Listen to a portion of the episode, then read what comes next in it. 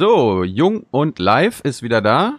Mittlerweile die sechste Ausgabe und diesmal werden wir ein bisschen kulturell und sprechen mit Katja Riemann und Wolfgang M. Schmidt. Hallo Wolfgang. Hallo. Wie geht's dir? Hi. Wolfgang, wie geht's ich habe mich ganz gut hier häuslich eingerichtet. Mir geht's gut. Das ist die Hauptsache. Und wir haben Katja Riemann, Schauspielerin, Mutter und vieles andere mehr äh, zu Gast. Katja, wie geht es dir äh. in diesen Zeiten? Mir geht es gut. Ich bin auf dem Land und äh, solange man nicht in seinen ersten Wohnsitz zurückkehren muss, äh, werde ich hier auch bleiben, bis die ganze Pandemie vorüber ist. Äh, und das geht mir gut. Ich bin hier mit Freunden. Mhm. Also alles tutti. Und du, und Tilo, wie geht's dir? Mir geht's gut. Ich habe zu viel zu tun, aber das mag ich. Ja, es ist nicht weniger geworden. Es geht bei mir, ist das ähnlich. Hm?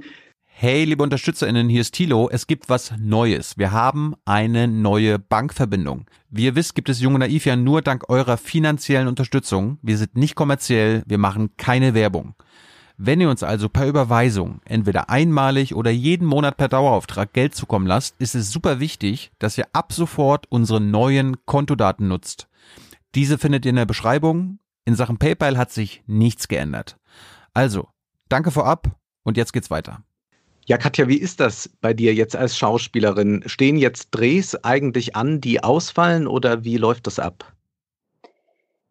Nee, es gibt ja tatsächlich immer noch keine Verfügung oder ein Erlass bundesweit die Dreharbeiten, die nicht der Information dienen, sofort einzustellen, wie es der österreichische Bundeskanzler bereits vor fast zwei Wochen verfügt hat in seinem Land und daraufhin die Dreharbeiten stillgelegt wurden und auf die, aufgrund dessen möglicherweise die äh, Produktionsfirmen ähm, nicht so völlig im Regen stehen.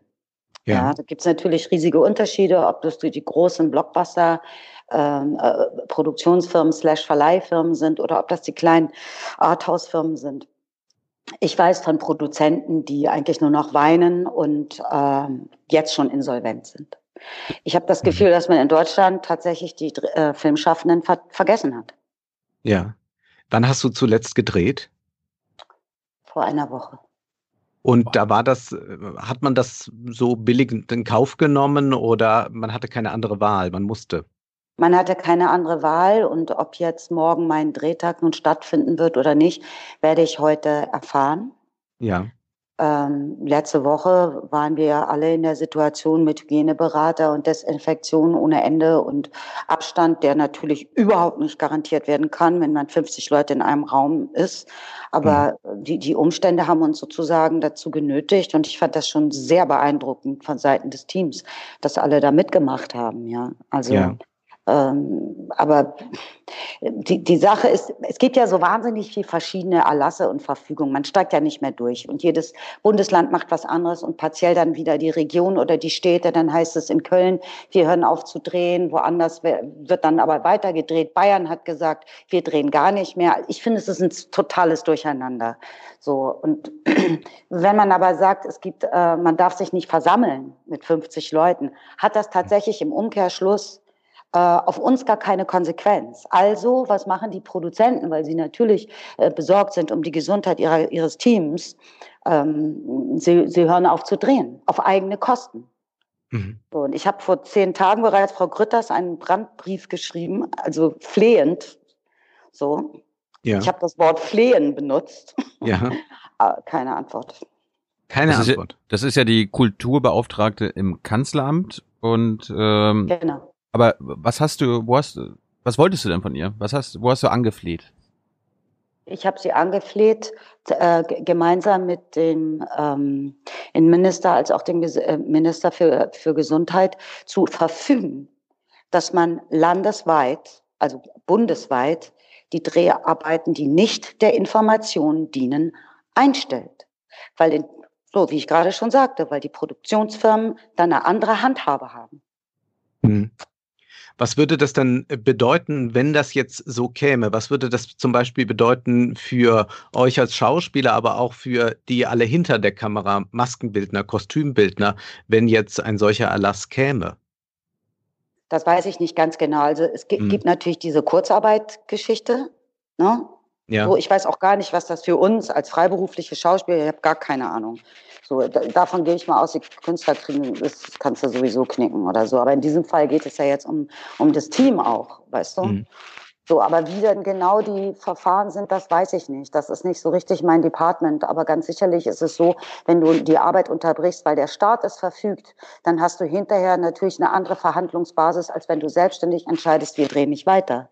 Weil du dann natürlich auf den Kosten sitzen bleibst. Und andererseits kommt dazu, also ich habe jetzt halt Kino gemacht, und da, ich kenne mich nicht immer so richtig mit Fernsehen aus, aber ich weiß, dass Fernsehproduktionen natürlich auch ähm, äh, Kinoproduktionen unterstützen.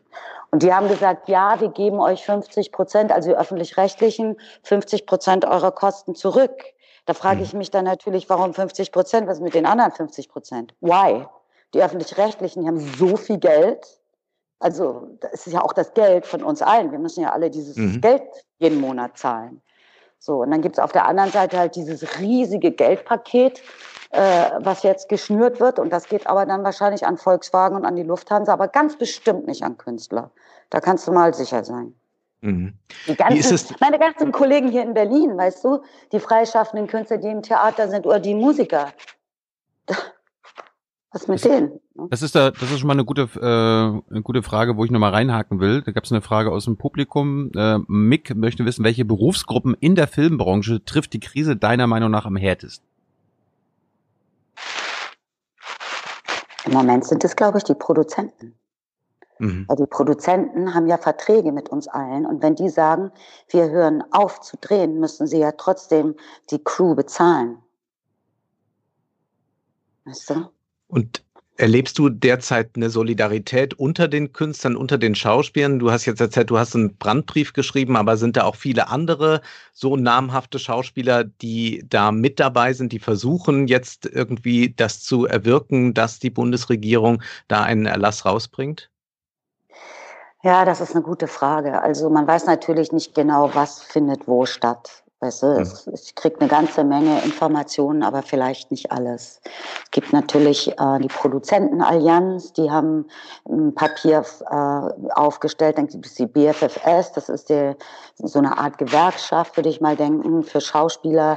Da ist auch etwas herausgegeben worden. Aber mh, hm, diesen, diesen Brief, den ich jetzt an Grütters geschrieben habe, den hat die Sandra Hüller mit mir zusammen, also die hat jetzt noch unterschrieben. Mhm. So, also das der erste, ist das der erste Brief, den du an PolitikerInnen geschickt hast? Nee, ich habe viele Dinge ähm, mit unterschrieben, aber hier ist das jetzt ein Brief geschrieben geworden, tatsächlich von mir. Und dann Sandra kam noch dazu, weil ich dachte, wir müssen jetzt hier ganz schnell irgendwie reagieren oder sowas. Aber na, wir haben ja jetzt gerade den Brief an Seehofer geschrieben. Das hast du ja wahrscheinlich mitgekriegt, ne? Bezüglich der Situation ähm, der Geflüchteten auf, äh, in Griechenland, auf Lesbos. So, ja. also sagen wir, in der humanitären Arbeit mache ich das schon häufiger. Erzähl ruhig, was hast, was hast du Seehofer da dazu geschrieben? Gut, also die Situation der Geflüchteten jetzt speziell auf Lesbos hat sich ja nicht verändert, äh, dadurch, dass wir uns jetzt alle naturgemäß mit der Corona-Situation auseinandersetzen müssen in Europa. Aber die sind, haben sich ja nicht aufgelöst. Und dass äh, dieses Virus auch Griechenland und die Insel Lesbos und dann irgendwann die Geflüchtetenlager oder das Geflüchtetenlager erreichen wird, was im Moment derzeit wohl das, die schlechtesten Bedingungen auf der ganzen Welt hat, ein, ein, also eingerichtet für 3000 Menschen, da leben ja inzwischen 20.000 oder mehr. Ähm, dass es also, wie gesagt, dieses Lager irgendwann erreichen wird, das ist ja nur eine Frage der Zeit würde ich mal denken.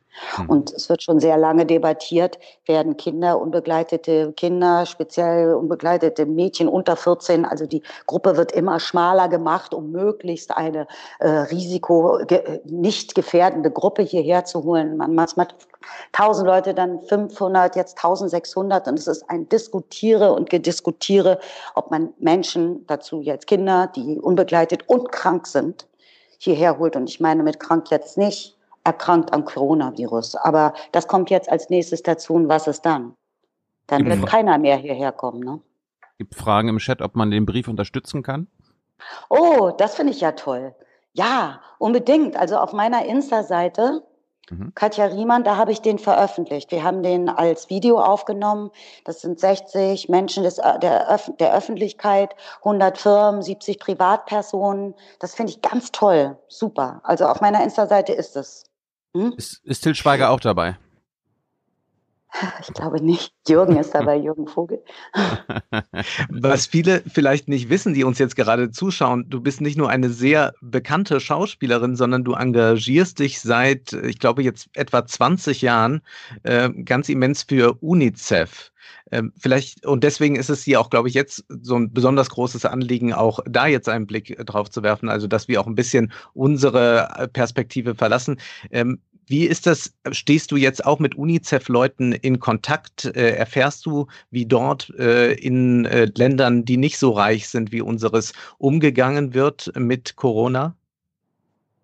Also UNICEF Netcom Deutschland ist komplett im Homeoffice natürlich. Mhm. Wir hatten eine große ähm, wir hatten eine große Veranstaltung geplant. Vielleicht sollte ich das ganz kurz. Das ist übrigens keine Trockenhaube, nur dass das alle wissen. Das ist, das ist ein äh, Licht. Ähm, Gut, die Fragen also äh, haben wir 20 Prozent der Fragen schon mal geklärt. Alles klar. Also, nee, auf, ganz kurz, damit man weiß, worüber wir reden. Also mein Buch, was ich geschrieben habe, es geht um humanitäre Arbeit, die ich bezeugen durfte in den letzten 20 Jahren in zehn Ländern zu zehn Themen. Ja, und jetzt, ähm, da geht es nicht um Corona oder sowas, sondern ähm, äh, und und das, was UNICEF natürlich macht, ist jetzt, also anders. UNICEF kümmert sich hauptsächlich um Frauen und Kinder.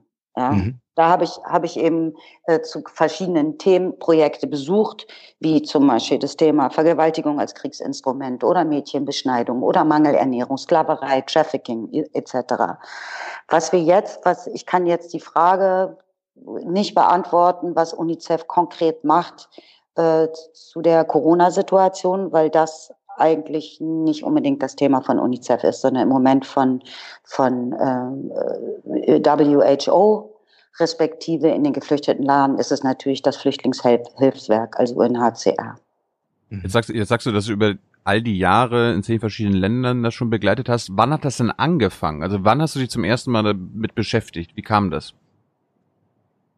Also ich habe 2001 meine erste Reise gemacht, das war nach Rumänien zum Thema äh, ähm, Fosterhouses, also Pflegefamilien mm, und habe noch die Ceausescu-Institution gesehen. Ceausescu, wenn wir erinnern, ist der Diktator äh, Rumäniens gewesen, äh, der die Idee hatte einer institutionalisierten Gesellschaft und demnach dann Menschen, die körperliche oder geistige Behinderungen hatten, zusammen in eine große, in ein großes Gebäude zu tun. Das habe ich noch gesehen. Das war wohl eine der, der ja, der ergreifendsten Reisen, muss ich sagen. Dazu gekommen ist es im Jahr 1999, weil ich einen ähm, Anruf bekam von UNICEF, da sie jemand gesucht haben, der ein Projekt vorstellt für eine Fernsehshow zusammen mit der Initiatorin dieses Projektes. Da ging es um Westafrika äh, und um mein Projekt über FGC, also Female Genital Cutting oder Mutilation, Mädchenbeschneidung nennen wir das. Und sie haben niemanden gefunden, weil alle sagten, oh, das ist so grausam, ähm, da müssen wir, das können wir gar nicht ertragen. Ich persönlich finde das interessant, dass die Menschen, die über etwas berichten sollen, sagen, oh, mhm. das ist so schrecklich. Also wo ich sage, wie selbst kann man sein? Ne? So und ich habe gesagt, natürlich, ich bin da sofort dabei, aber ich weiß zu wenig über diese Praxis. Ich muss mich da ein bisschen einarbeiten. Ich würde gerne die Initiatoren kennenlernen. Und so habe ich Molly Melchen kennengelernt, die extra nach Köln kam um, um darüber ähm, zu berichten, die, mit der ich bis heute befreundet bin und die mir wahnsinnig viel beigebracht hat in der, in der Art und Weise, wie man sich äh, humanitären Situationen und der menschenrechtlichen Arbeit nähert wie man damit umgeht und niemals die Augenhöhe ver verliert und vor allem, ist es wichtig, niemals den Humor. Und in, den, in der Haltung habe ich versucht, eben auch dieses Buch zu schreiben. Ja, das ist ein beeindruckendes Buch. Ich habe damit äh, die letzten zwei Tage zugebracht und oh. es gelesen. Danke. Und es ist gewidmet Roger Willemsen. Und das merkt man auch hin und wieder am Ton. Das äh, finde ich sehr interessant. Ähm, und was glaubst du, hätte jemand wie Roger Willemsen jetzt zu dieser Corona-Krise gesagt? Was, was wäre ihm dazu eingefallen? Hätte er zuerst an die, äh, zu den Peripherien der Welt geblickt oder hätte er sich mehr damit beschäftigt, was hierzulande vor sich geht? Kannst du das irgendwie spekulieren, was Roger Willemsen wohl gesagt, geschrieben hätte? Ich glaube, man hätte schauen müssen, woher kommen wir jetzt gerade? Weil es ist posthum ein Buch von ihm eine kleine Rede erschienen. Mhm. Und, und das ist wohl das ernsthafteste, die, also der ernsthafteste Text, den er je verfasst hat. Und wir dürfen nicht vergessen, was seit seinem Tod passiert ist, wo die Welt hingerutscht ist, wie eklatant sich die Geflüchteten-Situation verändert hat und jetzt dann diese Pandemie. Ich glaube, er hatte bestimmt versucht, ähm, die Menschen so abzuliften also zu, äh, zu beschwingen, zu erheitern oder so. Aber ich glaube, es ist gerade eine Zeit, die er sehr ernsthaft und bedächtig beschrieben hätte, könnte ich mir vorstellen. Aber es ist. Ja. Wer wir waren ja. heißt dieses Buch, das äh, Wer wir genau. waren heißt das Wer wir waren. Roger ja. Willemsen äh, das äh, auch sehr beeindruckend ist. Nun gibt es ja viele äh, Schauspieler, die sagen, ich schreibe mal ein Buch. Ähm, bei dir war es aber anders. Also du hattest gar nicht vor, dass du so ein äh, Buch schreibst und äh, bist da eher so zugekommen plötzlich. Vielleicht kannst du das ein bisschen erzählen. Ja, genau. Das, danke, dass du das sagst. Also ähm, die, die Idee zu dem Buch ist tatsächlich nicht auf meinem Mist gewachsen, sondern das ist in, ausgelöst worden durch einen Abend tatsächlich von Roger. Deswegen habe ich es ihm ge gewidmet und weil er wirklich fehlt nicht nur mir als Freund, sondern wie du gerade schon ganz richtig sagtest, uns allen als mhm. kluger Denker. Ähm, der hat mich gefragt, ob wir nicht einen Abend machen wollen auf dem äh, Festival in Mannheim, was er kuratierte, künstler, also künstlerisch oder literarisch, über meine menschenrechtliche Arbeit, weil er meinte, davon wissen doch viel zu wenig Leute. Ne? Er wusste natürlich darüber. Und dann habe ich sofort zugesagt und musste dann am Ende diesen Abend alleine gestalten und auch äh, kreieren weil er zehn Tage vorher uns verlassen hat. So, ja. Äh, Wolfgang, erzähl doch mal unseren jungen Zuschauern, wer Roger Willemsen. Roger Willemsen war das, was man einen engagierten und einen öffentlichen Intellektuellen nennen könnte. Er hat ja die Universität irgendwann verlassen und ist ins Fernsehen und hat dort ganz außergewöhnliche Sendungen gemacht. Er hat vor allem auch außergewöhnliche Menschen auf eine Art interviewt, wie man es im Fernsehen eigentlich nicht erlebt. Und zugleich war Willemsen einer, der der Literatur zugewandt war, aber nie mit dem Rücken zum Publikum sprach oder schrieb. Und er war auch einer, der eine unglaubliche Begabung hat, die ich zum Beispiel Beispiel überhaupt nicht habe. Er war ein Reisender, er war nie ein Tourist und er hat dieses wunderbare Buch Die Enden der Welt geschrieben. Ähm, er hat äh, sich mit Afghanistan sehr auseinandergesetzt, hatte dort äh, gute Kontakte, hat das Land bereist und er war ein großer Welterklärer mit einem humanistisch empathischen Blick für die Welt und äh, auch immer der Hoffnung, dass sich etwas bessert, aber auch äh, mit einem Blick, der wirklich dorthin schaut, wo wir eigentlich gerne im Fernsehen umschalten oder wo wir uns dabei ertappen, ach so genau möchte ich das gar nicht wissen. Und das fand ich jetzt bei äh, Katjas Buch so interessant, dass sie mich äh, mit Dingen konfrontierte, von denen ich so irgendwie vage ahnte, äh, da wird es äh, schlimm sein. Aber ich wusste es nicht so genau und hatte auch ähm, dann oft nicht so das Gefühl, dass damit beschäftige ich mich jetzt mal. Aber dann liest man beispielsweise ein Kapitel über Moldawien und äh, dort erzählt äh, Katja dann, ähm, wie dort Zwangsprostitution aussieht, was das eigentlich für die jungen Mädchen, Frauen bedeutet. Ähm, und das äh, wäre jetzt auch direkt meine Frage an dich, Katja. Äh, das ist schon, wenn man das liest, trotz aller Leichtigkeit, du auch, die du auch in deiner Sprache immer wieder hast, ist das extrem bedrückend. Aber viel bedrückender stelle ich es mir dann vor, das zu erleben. Und du schreibst es dann auch, wir reisen wieder ab, nachdem wir das gesehen haben. Wie gehst du dann damit um nach einer solchen äh, Reise, wo du so etwas siehst, was wir eigentlich so nicht in unserem Blickfeld haben? Na, ich schreibe natürlich immer wieder, wir reisen wieder ab um klarzumachen, dass die Situationen dort bleiben mhm. und sich im besten Fall bewegen und verändern, dank der großartigen humanitären Arbeit der Aktivisten, die eben mhm. nicht wieder weggehen wie wir. Mhm. sondern die da bleiben, jeden Tag und die diese, die, die, die Menschen, die in den Projekten sind, was ja schon ein Riesenschritt ist, dass du überhaupt in den Projekten bist, weißt du, mhm. Skills Training zu machen oder konkret in, in Chisinau, der Hauptstadt von Moldawien, gibt es einen sogenannten Child-Friendly Flügel in einem Gebäude, von dem ich natürlich auslasse, wie es heißt oder wo es ist, weil es ganz richtig geheim ist, richtig mhm. geheim. Und da leben dann Frauen mit ihren Babys äh, oder schwanger, die halt aus der Zwangsprostitution zurückgekommen sind und aus, aus diesen aus, die, aus dieser Zwangsprostitution sind diese Kinder entstanden, um dort erstmal wieder zu gesunden an Leib und Seele. Also sie kommen ja manchmal mit vier Geschlechtskrankheiten zurück oder mit Traumaten, mit Traumata. Und dann gibt es natürlich nur eine Psychologin. Das ist das Problem. Und, und die Frage ist, wie kannst du diese Menschen resozialisieren und wieder bestärken, um ihren Platz in der Gesellschaft einzunehmen? Was kannst du ihnen mitgeben? in dem Fall ist das dann natürlich das sogenannte Skills Training, dass du eine Ausbildung machst, um, um mhm. deinen eigenen Geldverdienst zu haben und dann in Wohngemeinschaften außerhalb dieses, dieses geheimen Ortes erstmal wieder zu leben leben. So. Und das finde ich wahnsinnig beeindruckend. Die Menschen, die das halt weiterhin machen, darum sage ich, wir schauen uns das an. Wir tragen diese Projekte oder ich konkret in das bisschen Welt, was ich kenne. Und darum bin ich dankbar, dass ich jetzt hier darüber sprechen darf. Aber trotzdem gibt es die Situationen weiterhin. Und im besten Fall bewegen sie sich und verändern sie sich. Und das, das sind die Projekte, über die ich geschrieben habe. Wo warst du, wo warst du denn noch? In Rumänien?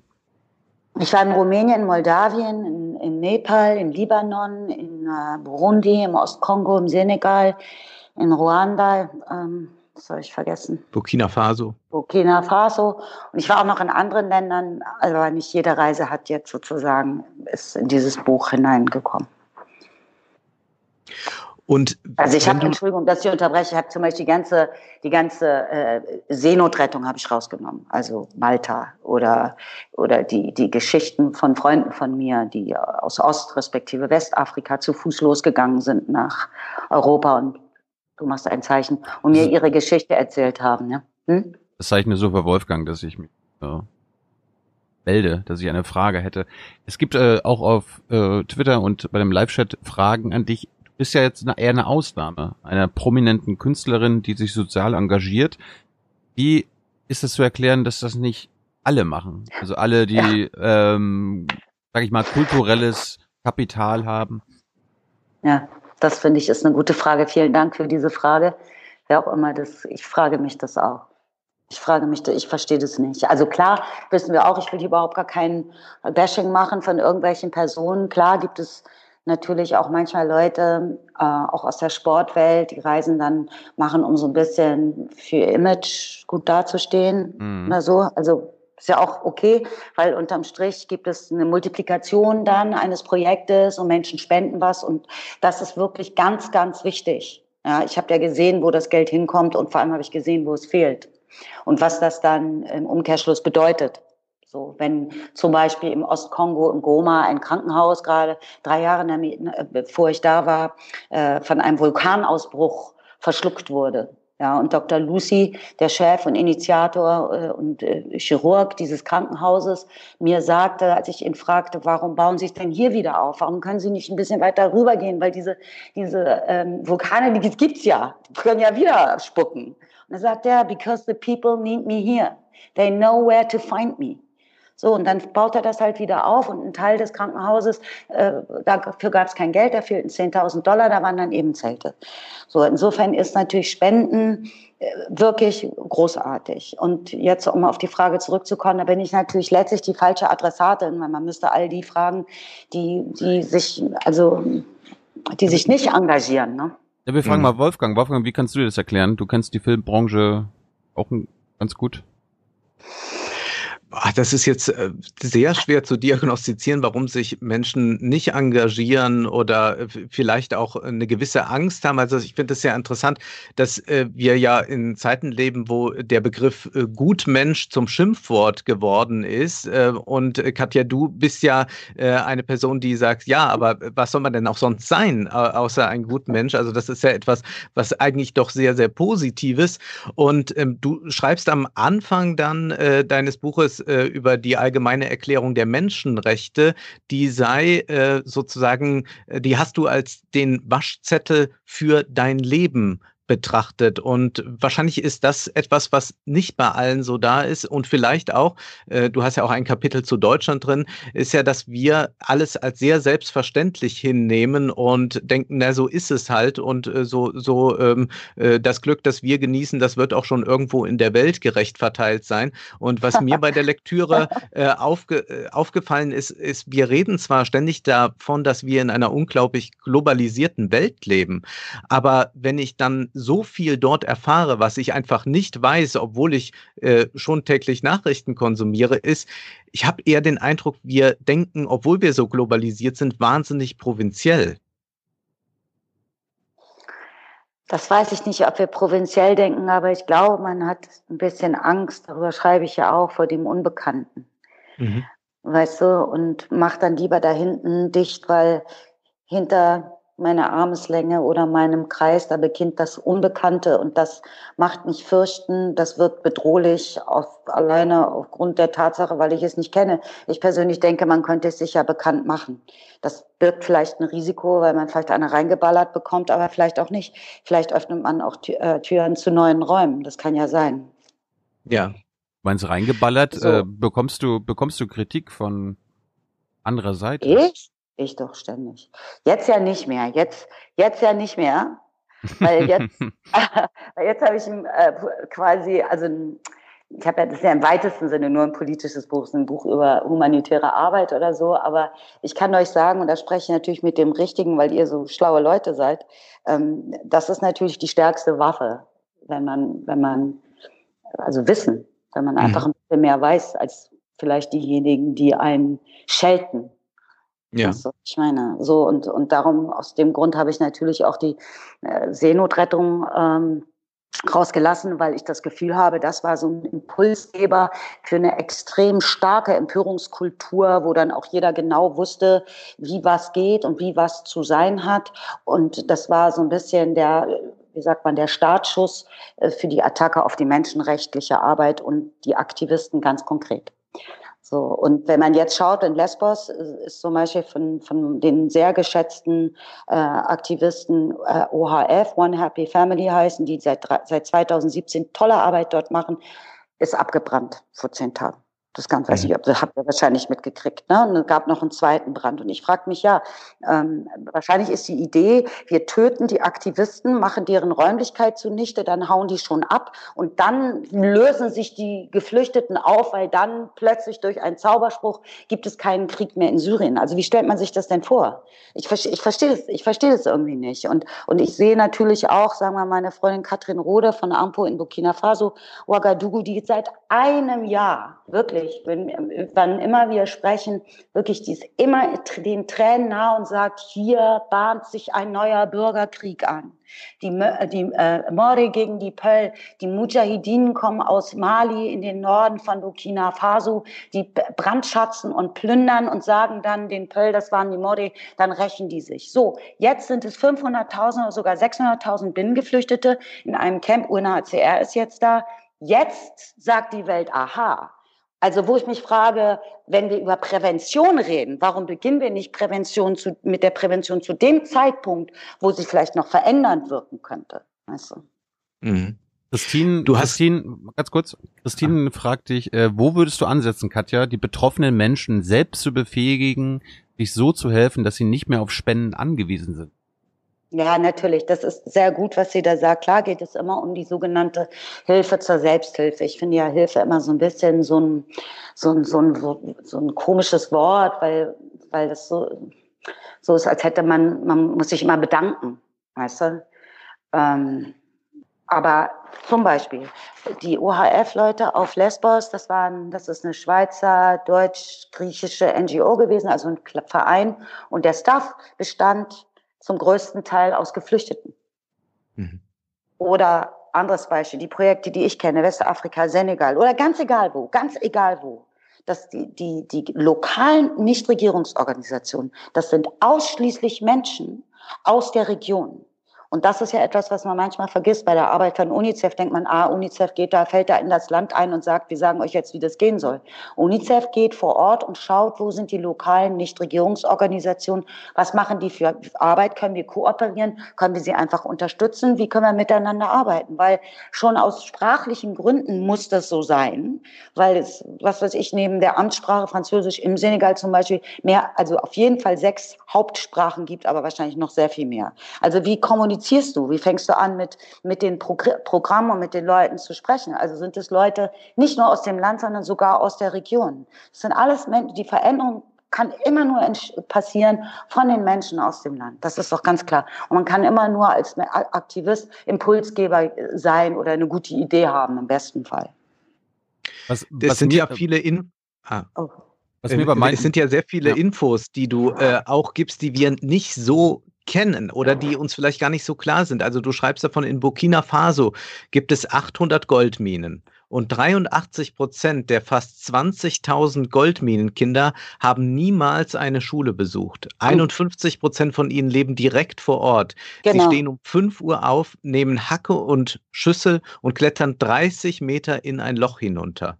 Mhm. Dann erwähnst du die äh, Kobaltminen, äh, die, die Koltanminen, ähm, wo auch die Einstiegslöcher so tief und eng sind, dass auch dort die Kinder hinabsteigen und die bleiben, bleiben. zwei bis vier Tage am Stück dort unten. Mhm. Und du sagst, so natürlich haben wir die in unseren Geräten und es gibt äh, mhm. eben äh, eine, eine Möglichkeit nachzuvollziehen, wo kommt das eigentlich her, also aus welcher Mine. Aber du sagst, es bringt nichts, wir werfen ja trotzdem auch unsere Handys jetzt nicht weg. Ähm, mhm wie, wie, wie kriegen wir eigentlich diesen großen Widerspruch zusammen, dass wir selbstverständlich permanent an dieser Ausbeutung irgendwo dann auch beteiligt sind und davon profitieren? Ja, das ist eine gute Frage. Aber mein Job ist nicht der politische Lösung zu finden, ja. sondern die Arbeit der Humanitären zu multiplizieren. Mhm. Das, was ich mich frage, warum man nicht viel intensiver in den diversen Regierungen, gerade im globalen Süden, mit den Humanitären zusammenarbeitet und deren erprobten, erprobte Programme, auch Bildungsprogramme, übernimmt und in die Verfassung schreibt oder äh, flächendeckend anwendet. Das passiert aber auch tatsächlich partiell. Mhm. So, aber ihr wisst ja viel besser hm, als ich, äh, wie die Situation äh, Sub-Sahara aussieht. Ne? Die sind ja so vom Regen in die Traufe gekommen. Nach, also Ende der 60er Jahre, als die Entkolonialisierung stattgefunden hat oder so, tauchten ja überall die ganzen afrikanischen Diktatoren auf, die zumeist alle ein, Entschuldigung, dass ich sage, ein Nummernkonto in der Schweiz hatten. Mhm. so. Es gibt, äh, es ist Wahnsinn. Es gibt ein sehr les lesenswertes Buch von von Jason ja. Hickel, das heißt The Divide. Da erklärt ja. er, wie wir immer noch zum Beispiel die afrikanischen Länder ausbeuten und ja. wir quasi so tun, weil wir ja so viel Entwicklungshilfe geben, also in Anführungsstrichen so viel Entwicklungshilfe, dass es ja schon so viel ist wie noch nie. Dabei beuten wir sie durch die durch das Extrahieren von, Roh, von Rohstoffen, von Ressourcen, Ausbeutung von Arbeitskräften und anderen, ähm, ja, also Klimakosten und so weiter. Also wir wir ähm, äh, extrahieren oder exportieren quasi unseren ähm, CO2-Fußabdruck nach Afrika und so weiter. Wir beuten sie immer noch in einem Vielfachen aus und kaufen uns quasi bei unserer eigenen Bevölkerung frei, indem wir sagen, wir geben doch schon so viele Milliarden und so. Das ja, aber sehr, dann ist natürlich ist die Frage, warum wird er, das macht aber Gerd Müller, der macht echt gute Arbeit, ne, muss man sagen. Ähm, die, weil die Frage ist ja, wenn du, wenn du Geld gibst, oder ihr kennt ja auch One wahrscheinlich, one.org, ne? mit denen arbeite ich ja auch zusammen, ähm, die, die sozusagen die, die Regierung Europas in ihre Pflicht nehmen, auch die äh, Entwicklungs äh, zu leisten und noch aufzustocken. Aber die Frage ist ja, was wird mit diesem Geld gemacht? Und eigentlich muss es eine ganz andere Transparenz seitens der Regierung geben, zu sagen, okay, die, wir geben euch 20 Milliarden oder Millionen oder whatever ähm, aber was, was wird damit stattfinden? Das müssen wir vorher wissen und wir brauchen währenddessen sowas wie einen Businessplan. Ich weiß, dass Gerd Müller das mit Burkina Faso jetzt gemacht hat. Also ich äh, äh lass mich nicht lügen. Aber ähm, das Geld allein dorthin zu schicken, ohne genau zu überprüfen, was muss jetzt sein und, und wie äh, die Korruption dadurch vermeiden Das ist doch klar. Was meinst du, wie viele Leute sich das Geld dann in die eigene Tasche sacken? Hm. Crazy. Das ist aber auch ein, ein Punkt, ich will das Gerd Müller nicht zu, zu gut wegkommen lassen. Das Entwicklungsministerium nee. wird ja auch immer als Wirtschaftsentwicklungsministerium äh, genannt. Es ist, wir machen viel Hilfe in Anführungsstrichen aus Eigeninteresse. Wir wollen, dass unsere eigenen Unternehmen, unsere eigenen Konzerne dort Fuß fassen können, die Leute dort ausbeuten können und äh, wir dadurch mehr Profit wieder nach Deutschland bringen können. Also es gibt irgendwie die Zahl, äh, die afrikanischen Länder müssen doppelt so viele äh, Zinsen, Zinszahlungen leisten an die Weltbank, an andere internationale Institutionen, die vom Westen ähm, dominiert werden, als sie an äh, Entwicklungshilfe bekommen. Also ja, wenn, wenn wir da nicht anfangen, quasi diesen, diesen Prozess umzudrehen, dann werden wir das auf ewig so haben. Und das ist ja, ja da, sind wir, da sind wir, da sind wir doch wieder beim globalen Kapitalismus, Wolfgang, ne? Also ja.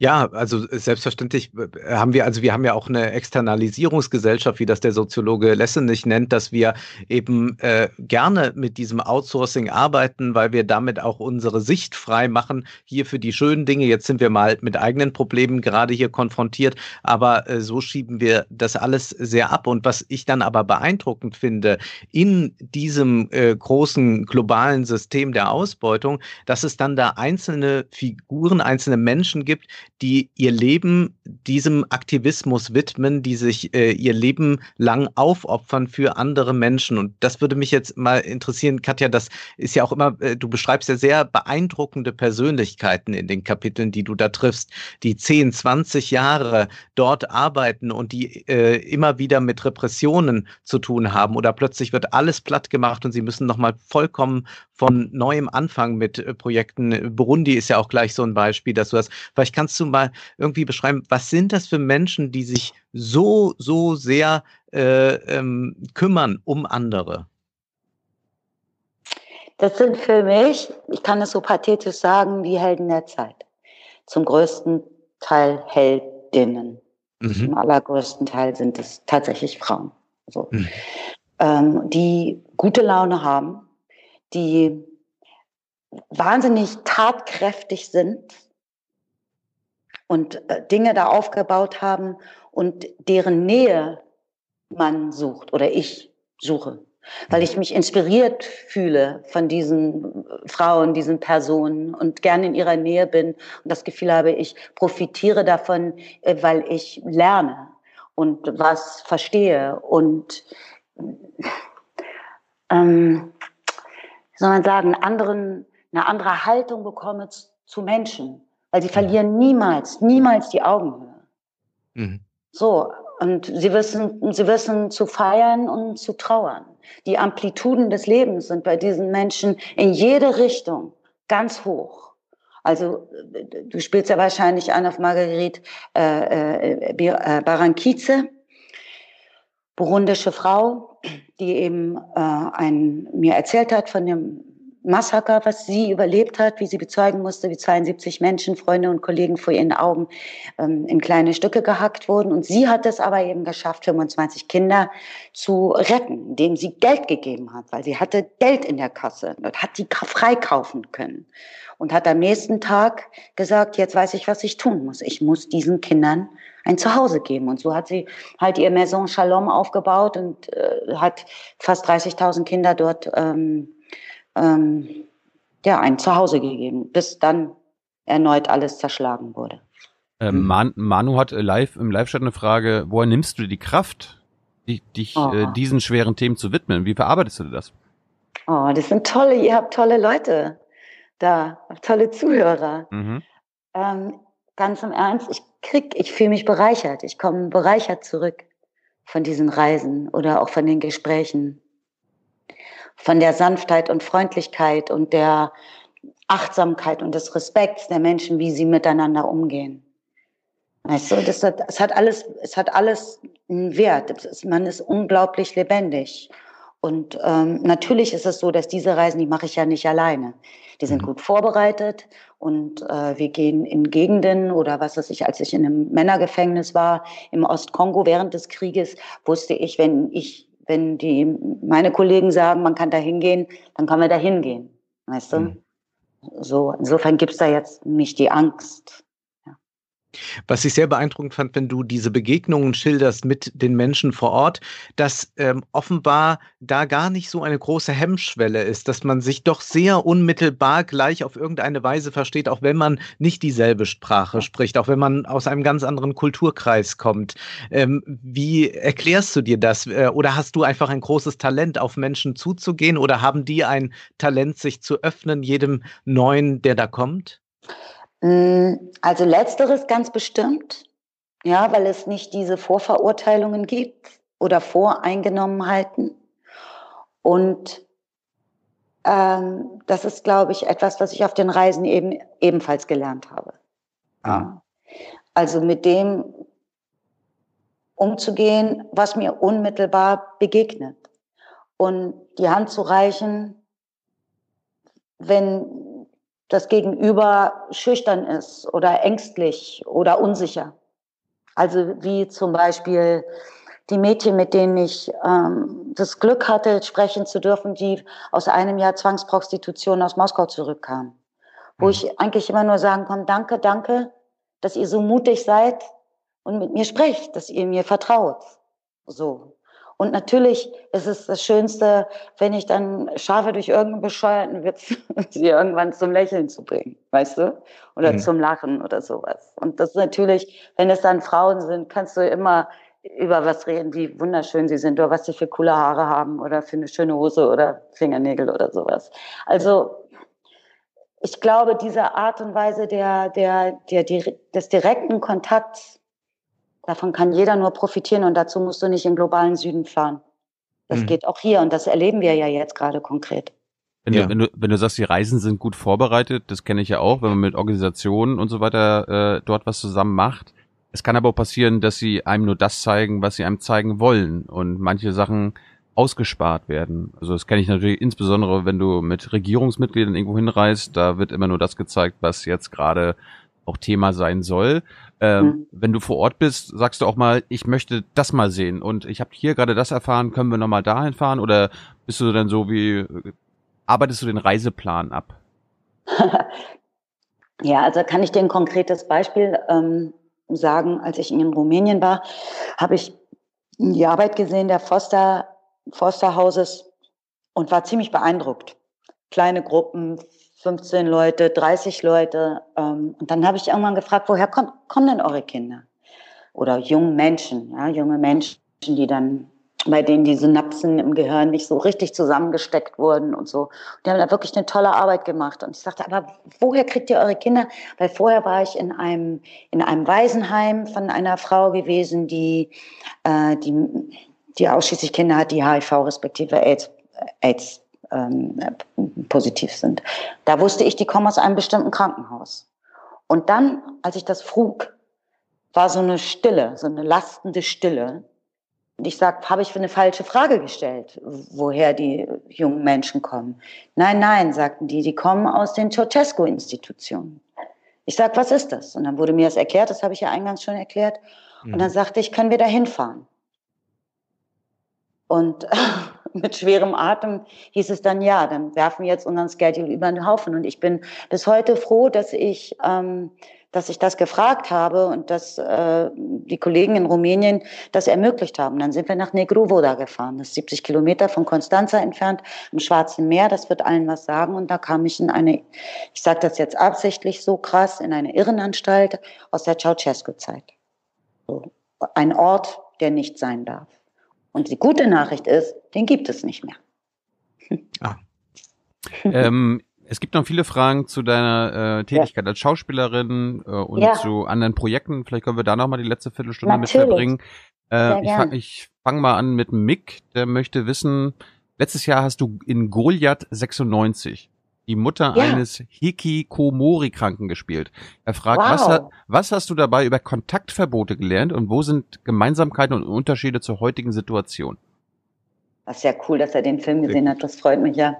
Ähm, also in dem, in dem Film für alle, die das jetzt nicht wissen, sollte ich vielleicht kurz erzählen. Das ist eine Geschichte gewesen von einem jungen Mann, der seit ähm, über zwei Jahren sich in seinem Zimmer eingeschlossen hat. Er lebte bei seiner Mutter, die hat abends geklopft, wenn sie ins Bett ging und dann ging er in die Küche und hat sich eine Pizza warm gemacht, ja. Und hat sich sozusagen allem entzogen. Und so wie ich das verstanden habe, als ich mich damit beschäftigte, war es interessanterweise zum größten Teil junge Männer. Äh, also fast 90 Prozent Männer, nur ein paar Frauen, junge, so um 20 und was ich, wie ich das verstanden habe, ist, dass sie sich entziehen der Kompetition, der Konkurrenz, diesem Leistungsstress, dem erfolgreich sein müssen, wo die sagen, ah, leave me alone, ich kann, ich muss das jetzt mal anhalten. In Japan ist das eben richtig eine Volkskrankheit. So, also darum, um diesen, äh, darüber haben wir einen Film gedreht und die, die, die Frau, die ich gespielt habe, die versucht ihr Kind dann im Netz zu finden. Sie findet auch das Kind im Netz und da kannst du ja alles sein. Und plötzlich kommt sie wieder in Kontakt mit ihrem Sohn. Ähm, das war jetzt, um auf Mikis Frage zurückzukommen, das war jetzt in dem Sinne kein Kontaktverbot, sondern der Entzug eines jungen Mannes, nicht mehr in Kontakt mit der Welt zu sein. Das war ja eine selbstständige Entscheidung und kein, kein gesundheitlicher Grund. Das, glaube ich, muss man so ein bisschen unterscheiden, oder? Äh, Habe ich die Frage beantwortet? Ich glaube nicht. Doch, doch, doch, doch. Okay. Äh, wie ist es denn jetzt, äh, wenn man äh, eben diese Meldungen in den Nachrichten bekommt oder wenn man durch die äh, Straßen jetzt geht, die sehr, sehr leer sind als sonst? Hast du als Schauspielerin auch das Gefühl, dass man dazu sich sagt, das ist ja wie im Film? Oder welche? Ja, ja also Entschuldigung, ich muss hier gerade mal umziehen, weil die Sonne jetzt so rein scheint. Mhm. man sieht, ich bin ja hier eben auf dem Land ähm, und noch zwei Monate auf dem Da scheint noch die Sonne, ja. Ja, da scheint ja, die Sonne, also, oder die Natur strahlt doch gerade sowieso. Ähm, ja, die freut also, sich, die freut sich über die wenigen Menschen aktuell. Naja, na klar, guck dir die, also all die ganze, ganzen Friday-Leute haben es nicht geschafft, dass mal die Flugzeuge aufhören zu fliegen und die machen ja wirklich so tolle Arbeit, ja. Jetzt fliegt plötzlich keiner mehr. Was weiß ich, 95 Prozent der Lufthansa-Flüge sind gestrichen. Die venezianischen Kanäle sind wieder klar. Der Smog über China ist weg. Also, wo ich so denke, wie dankbar ist die Natur nach so kurzer Zeit, sich so großartig erholt zu haben. Mhm. Also zu deiner Frage. Ähm, das, was ich denke, was wie im Film sein könnte, ist natürlich der Umstand, dass man jetzt, ähm, wenn man irgendwo was zu essen einkauft, diese Abstandshalter hat, dass man so gebeten wird von, von einem Vermummten, sich doch dort die Hände zu desinfizieren und den Abstand zu wahren und dann wünscht man sich einen schönen Tag. Ich finde es richtig super. Mhm. Und ich finde es auch toll, dass äh, Menschen an der Kasse mir nicht mehr mit ihrem Einkaufswagen hinten in die Kniekehlen kicken. Das finde ich, könnten wir ehrlich gesagt gerne übernehmen. So, ja. Aber glaubst du, dass jetzt durch Corona vielleicht eine neue Solidarisierung stattfindet, generell, dass Menschen sich als äh, Menschen, Brüder und Schwestern wahrnehmen, weil eben ein Virus nicht Halt macht vor nationalen Grenzen, vor kulturellen, religiösen Grenzen, sondern wir alle sind als Menschheit betroffen. Äh, glaubst du, darin liegt eine Chance oder glaubst du, dass es eher noch schlimmer werden könnte, dass eben diejenigen, die ohnehin es schon sehr schwer haben, dass es denen dann noch schwieriger ergehen wird jetzt in der nahen Zukunft? Oh. Also ich fange mal andersrum an, bei dem Positiven. Ich glaube, dass dass das uns gerade allen ziemlich gut tut, mal zu entschleunigen. Abgesehen bei, von Thilo. Thilo hat weiterhin wahnsinnig viel Arbeit. Ich schaffe das auch noch. ähm, mal anzuhalten und äh, im Umgang respektvoll und höflich zu sein. Ich finde das schön. Ich finde es gut und ich finde es richtig. Und man merkt, das ist auch gar nicht so schwer. Mhm ähm, oder achtsam zu sein, äh, um für jemand anderes einzukaufen oder jemanden zu sich zu holen, weißt du, um den, den oder die quasi, wie soll man sagen, noch mit durchzufüttern, weil das Theater aus ist oder die Vorstellungen, die Konzerte, was auch immer. Ich, das, diese Art von Solidarität, die einem plötzlich gar nicht schwerfällt und die, sondern die einen sogar bereichert das, das ist etwas, was ich mir wünschte, dass es bliebe. Mhm. Ja. Und was befürchtest du? Na, wir dürfen nicht vergessen, dass die häusliche Gewalt aufgrund der Einschränkungen ums Dreifache gestiegen ist. Also das ist zumindest eine Information, die ich den Medien entnommen habe. Ich gehe mal davon aus, dass die korrekt ist. Ähm, weil natürlich viele Menschen auf beengtem Raum miteinander jetzt sein müssen. Die Kinder gehen nicht in die Schule. Ähm, die Arbeit ist eingestellt. Man ist auf sich zurückgeworfen.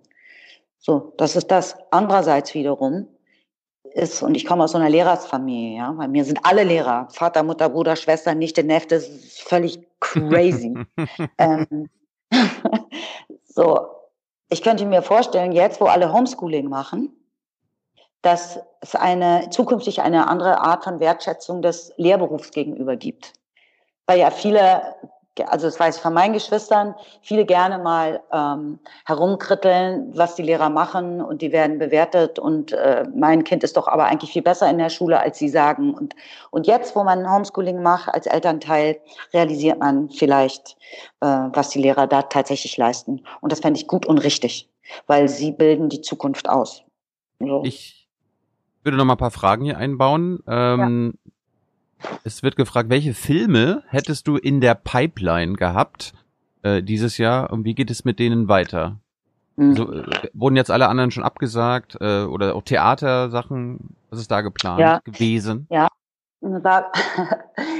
also ich hätte jetzt tatsächlich so eine Miniserie gedreht für, für das Fernsehen. Das habe ich schon wieder vergessen, welches Programm. ähm, Babylon das, oder sowas?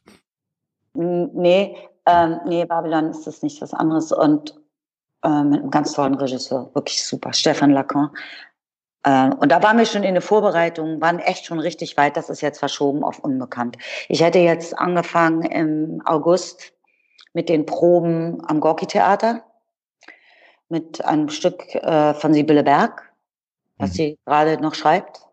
Sebastian Nübling ähm, würde das äh, inszenieren. Und das wackelt jetzt nicht grundsätzlich, sondern wir wissen nicht, ob wir das verschieben müssen, weil die Produktionen davor erst gemacht werden müssen und wann die wieder anfangen, mit dem den Theaterbetrieb aufzunehmen, wissen wir nicht. Und ich bin mitten in den Dreharbeiten zu einem Kinofilm. Und zwar ein Remake eines, einer 70er-Jahre-Serie aus Amerika namens Catweasel. Otto Walkes spielt den Catweasel so ein, so, ein, so ein Typ, so ein Magier aus dem 11. Jahrhundert, der sich in unsere Zeit verliert. Also so ein Family Entertainment Film, wo ich die Antagonistin gespielt hätte. Damit, äh, das ist jetzt erstmal hm, voraussichtlich, also das wissen wir jetzt gerade nicht. Mhm. Das ist jetzt so in der Schwebe, wo wir nicht wissen, wie das damit weitergeht. So, das sind die Dinge. Und dann, ja, alle meine Lesungen sind abgesagt die Leipziger Buchmesse, da hatte ich Veranstaltungen, das, die Lit Cologne, also das ist schon hart irgendwie. Ein Buch Man muss auch sagen, die Verlage haben sehr stark jetzt zu kämpfen. Also Amazon hat jetzt auch priorisiert, erstmal Lebensmittel zu versenden. Dadurch äh, ähm, werden jetzt auch von Amazon gar keine Bücher mehr angefordert bei den Verlagen. Das ist heute veröffentlicht worden in der Zeit. Äh, viele Programme werden jetzt nach hinten verschoben. Manche Verlage wollen sich nur auf Spitzentitel im Herbst konzentrieren, um das überhaupt aufzufangen. Das ist also auch so eine Hiobsbotschaft. Dann äh, ist es dann dann für viele Verlage auch schwierig auszuliefern äh, an Buchhandlungen, die ja nach wie vor auch noch, also bei Local, die man äh, äh, nach wie vor frequentieren kann, in der Form, dass man anruft und Bücher bestellt oder das online tut. Aber auch die werden Probleme haben, an die Bücher ranzukommen, weil da eben Verlage ähm, da jetzt eben so schlecht aufgestellt sind, dass sie damit natürlich gar nicht rechnen konnten. Jetzt sind, ist vieles verlegt. Also für äh, die Buchbranche ist es jetzt auch sehr, sehr schwierig äh, derzeit. Ja. Und ähm, aber nochmal, der, der Hinweis, dein Buch, äh, das haben wir, glaube ich, noch gar nicht gesagt, ist im Fischer Verlag erschienen. Ja, genau. Äh, je, jeder hat, niemand darf. Also ähm, das äh, ist Gott sei Dank noch rechtzeitig ausgeliefert worden, kann man sagen. Ja. Und gibt es natürlich auch äh, als. Das kann man e bestellen noch. Das und, kann man noch bestellen und man kann es als E-Book kaufen, genau. Es gab ja. die Frage, es gab die Frage von einer von einem jungen Mädchen, wie du deine Filme auswählst. Also gehst du danach, womit du Geld verdienen kannst oder äh, nur noch, was dir Spaß macht oder ist das ein Mix? Ähm, also man kann natürlich nur das aussuchen, was einem angeboten wird. So geht schon mal los. Mhm. Ne? Ähm, es ist jetzt nicht so, dass ich mit Drehbüchern beworfen werde, davon auch nicht vergessen. Ähm, weil es ist eh schon erstaunlich, dass ich, äh, ehrlich gesagt, als Frau mit 50 immer noch Blockbuster drehe. So, weil eigentlich sind wir schon aussortiert. Ne? Während so die Männer meines Alters so mit Mitte 40 angefangen haben, so richtig durchzustarten als Filmschauspieler. So werden die Frauen immer weniger, aber ähm, ich werde nicht weichen. So, mhm. und ich, da, darum freue ich mich natürlich, wenn ich, wenn ich so einen ähm, Family Entertainment Film drehe oder wie jetzt zuletzt einen Kinderfilm, ähm, der jetzt bis vor kurzem im Kino war. Und auf der anderen Seite dann meine Arthouse-Projekte mache, wie zum Beispiel Goliath ähm, äh, 96. Ne? Und im Herbst werde ich Musseltoff ähm, auch wieder ein, ähm, einen Arthouse-Film drehen, wirklich ein spektakuläres Drehbuch. Aber um auf die Frage zurückzukommen, es ist eigentlich eine emotionale Entscheidung. Wie ist das Buch? Und manchmal sind es die Rollen, wo ich sage, ich muss unbedingt diese Rolle spielen, obwohl die Geschichte so hm, hm, ist. Dann gibt es Sachen, wo man sagt, boah, das ist so eine tolle Geschichte und ich stelle mich in den Dienst dieser Geschichte. Oder es gibt einen Grund wie jetzt bei, äh, bei dieser Miniserie, äh, dass ich unbedingt mit dem Regisseur arbeiten möchte. Das sind mhm. die verschiedenen Ansätze. Du hast ja eine beeindruckende Filmografie äh, und vielleicht auch die jüngeren Zuschauer kennen vielleicht auch deine früheren Filme nicht so, aber ich möchte mal zwei, drei empfehlen, wenigstens, denn man hat ja jetzt Zeit, sich das ein oder andere anzusehen. Also da fällt mir ein Bandits. Das mhm. ist äh, ein wunderbarer Film, ich glaube von Musikfilm. 97 ist der. Mhm. Äh, dann äh, ein sehr schöner Film Rosenstraße von Margarete von Trotter äh, mit auch Maria Schrader, ähm, ich bin die andere, auch nochmal äh, Margarete von Trotter und äh, der mir auch sehr in Erinnerung geblieben ist, das wahre Leben von Alain Spruner. Total cool, dass du den nennst. Also ja. ein paar Filme, die vielleicht ähm, auch jetzt sich lohnen, während der Quarantänezeit und anzusehen. Zeiten. Herrliche Zeiten von Oskar Röhler. Ich weiß nicht, ob ihr den gesehen habt. Über Sklaverei. Echt Leider nicht, nicht gesehen, glaube ich. Ja, ja. Müsst ihr euch mal angucken. Herrliche Zeit mit Masucci, Oliver Masucci, Samuel Finzi und ich. Ja, das hat echt Freude gemacht. Und äh, letzten Sommer haben wir zusammen wieder gedreht, Masucci Röhler und ich, über Fassbinder. Wir haben einen Film gedreht äh, über Fassbinder. Also mhm. Masucci hat Fassbinder gespielt und ich die Ingrid Cavell. Gibt es Filme? Gibt es Keine Filme? Ahnung, wann der jetzt rauskommt. Der ist verschoben, glaube ich. Ja. Ja, bestimmt. Ja. Katja, Katja, gibt es Filme, die du bereut hast, die du gedreht hast? Ja. Kannst du welche nennen? Aber wirklich, die kannst du an einer Hand abzählen. Sag ich nicht. Mhm. Makeda möchte wissen, ob du Tipps für zu Hause hast. Also Filmtipps, Buchtipps. Was sollten die jungen Leute sich in den nächsten Wochen, Monaten angucken? Was sollten sie lesen? Das ist unvorbereitet. Hm, naja, die jungen Leute, da muss ich jetzt wissen, welches Alter und worauf hat man, Egal. weißt du, ist es, ist es ist das Fiction? Ist das Doku? Ähm, also ich glaube, man braucht doch immer so eine, so eine ganz gute Mischung aus Dingen, die einen so füttern, die einem so, ein, so Brain Food geben und die, die einen entertainen, glaube ich. Mhm. So, so eine Mischung ist ganz gut. Darum finde ich es ist immer sinnvoll, Dokumentationen anzuschauen. Also wie zum Beispiel, was mir jetzt ad hoc einfallen würde, ist das Forum von Markus Vetter über das World Economic Forum. Super interessant.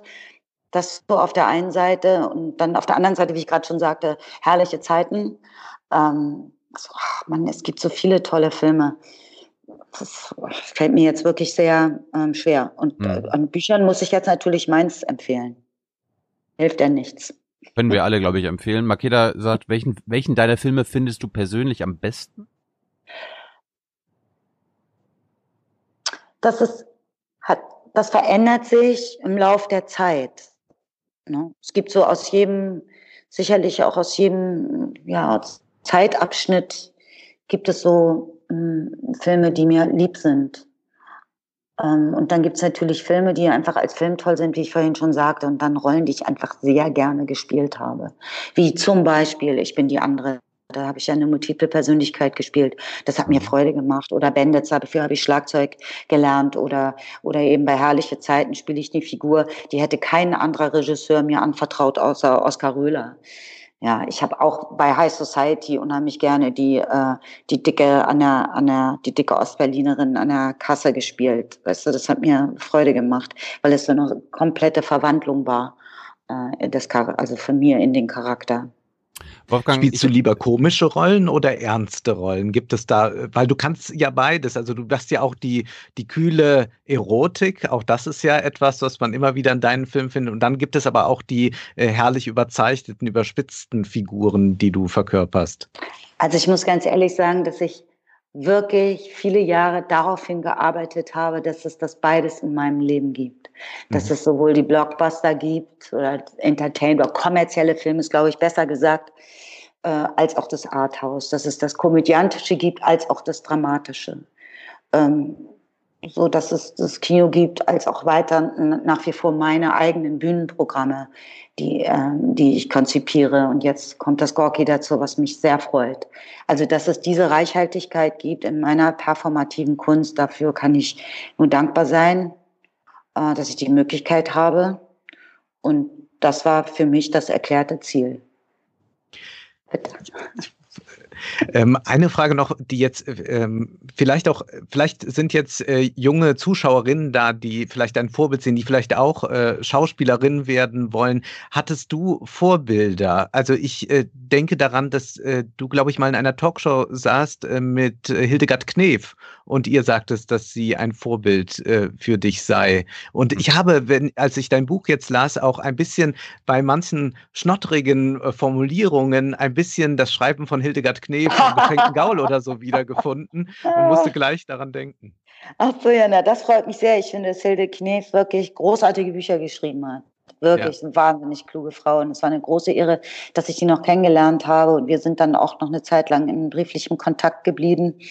Ähm, aber damals bei dieser Talkshow war es so, dass ich als junge, angehende Schauspielerin das Gefühl hatte, ich muss ihr da zur Seite stehen, weil der, der, der Talkmaster, ich sag jetzt mal nicht wem, ich will ihm nicht auf die Füße treten, äh, äh, nicht, das war ungut wie er mit ihr gesprochen hat, ne? weil er gesagt hat, sie haben, also die, die hat ja Erfolge gefeiert am Broadway, die hat ein Buch geschrieben, das war zehn Wochen auf, keine Ahnung, Platz eins oder in den Top Ten Bestsellerlisten, das musste er erst mal schaffen. Ne? Sie sind eine mutige Frau, sie haben das und das und das gemacht, aber lassen Sie uns zuerst über das Wichtigste sprechen, Ihre Krankheit. Mhm. Wo ich so dachte, what are you doing? Das ist jetzt wirklich ein Weltstar. Ja, sie ist jetzt älter. Na und passiert dem Besten. Und ja, sie ist krank. Na und passiert auch, kann auch jedem passieren. Verstehst du? Aber ja. du musst doch so eine Frau musst du doch ehren und feiern und eigentlich dich total bedanken, dass sie überhaupt kommt. Und ich war so, weißt du, damals war ich noch nicht so domestiziert wie heute. Und, äh, also, und ich kam auch gerade auch von so einer Reise zurück und hatte irgendwie so Zöpfe und war so knallbraun gebrannt. Und ich war so richtig auf Krawall gebürstet. Und als ich dann endlich dran war, ich habe keine Ahnung, wie, warum ich dort war, ist auch scheißegal, habe ich gesagt, jetzt muss ich wirklich mal was sagen. So, ne? Und, äh, und das war gut und richtig, dass ich das gemacht habe. Und ich hoffe, dass, wenn ich alt und krank bin, dass da eine andere junge Schauspielerin sitzt und das für mich macht. Aber ich hoffe noch viel mehr, dass ich es selber mich immer noch traue. Meine letzte, meine letzte Frage, wir müssen zum Schluss kommen. Katja, es wurde, es wurde von Jojo gefragt, ob du schon gehamstert hast. Wenn ja, was? nee, ich habe nicht gehamstert. Ich kack wahrscheinlich auch nicht so viel wie alle anderen Deutschen. ich esse ja kein Fleisch. Also, nee, wir, wir haben nicht gehamstert. Ich bin hier mit ein paar Freunden. Also, und ähm, wir kochen jeden Tag wahnsinnig leckere Sachen. Aber Hamsterkäufer hatten wir noch nicht, aber wir kaufen auf jeden Fall immer für ein paar Tage ein. Das ist mhm. sicherlich so. Liebe Hörer, hier sind Thilo und Tyler. Jung und Naiv gibt es ja nur durch eure Unterstützung. Hier gibt's keine Werbung, höchstens für uns selbst. Aber wie ihr uns unterstützen könnt oder sogar Produzenten werdet, erfahrt ihr in der Podcast-Beschreibung. Zum Beispiel per PayPal oder Überweisung. Und jetzt geht's weiter. Wolfgang, hast du noch eine Frage? Was würdest du dir für deine filmische Zukunft wünschen? Äh, Gibt es noch irgendwas, was du unbedingt mal sein möchtest in einem Film?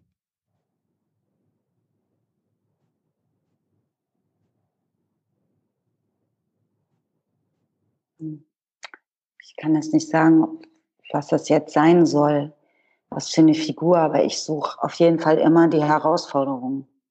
Das ganz sicherlich. Ich glaube, ich würde gerne mal so einen Thriller drehen. Fürs Kino aber. Mhm. Weißt du, mit, also jetzt nicht so ein Superhero oder so, aber so ein, am besten so einen politischen, feministischen total. Ähm, und wir haben da sogar was geschrieben. Aber das Problem ist, dass Thriller oder Krimi in Anführungszeichen in Deutschland im Kino ja nicht laufen, weil wir ja diese Tatortkultur haben. Das Hm. ist ja Wahnsinn. Das kann man ja nicht ertragen. So, und darum machen wir dann irgendwie so anderen Quatsch. Warum, Ja. warum, warum machst du nicht äh, auf Tatort, Kommissarin? Warum ich nicht Tatort mache? Ja. War das deine Frage? Ja, warum, Nee, warum, mach- warum ich- machst du das nicht? Ich kann das nicht verstehen. Ich verstehe das nicht. Aber Ich was richtig gut ist am Tatort, ist Klaus Doldinger. Ja. So ein geiler Song, ihr müsst euch den mal komplett anhören. Und damit hat er echt seinen Fortune gemacht, oder? Mhm. Jeden Ich denke Sonntag. schon, ja. Dong, dong, dong, Dollar, Dollar. Das ist doch, das ist doch ein, ein, ein schönes. Ende. So ein schönes Ende. Im Chat wird noch vorgeschlagen, Bibi Blocksberg. Das wäre. Baby Blocksberg. Baby Blocksberg, unbedingt. Ja. Katja, vielen Dank für deine Zeit. Wir haben mehr als eine Stunde mit dir, mit dir geredet. Äh, Wolfgang, vielen Dank für deine Zeit. Du wirst jetzt auch in Zukunft öfter mit uns was machen. Daher hat Katja auch eine Idee, wem wir als nächstes, mit welchem Schauspieler, welcher Schauspielerin wir als nächstes reden könnten. Kannst du uns ja Eine wenn wir- Regisseurin. nicht. Aber Ja. darüber, darüber reden wir, wenn wir offline sind. Danke an alle, die die Fragen gestellt haben. Danke. Danke. Vielen Dank für die Fragen. Ciao, ihr Und, Lieben. Äh, wir hören uns gleich, äh, gleich geht schon weiter mit einem gewissen Olaf Scholz, Bundesfinanzminister und Vizekanzler. Bis gleich. Ciao. Ciao.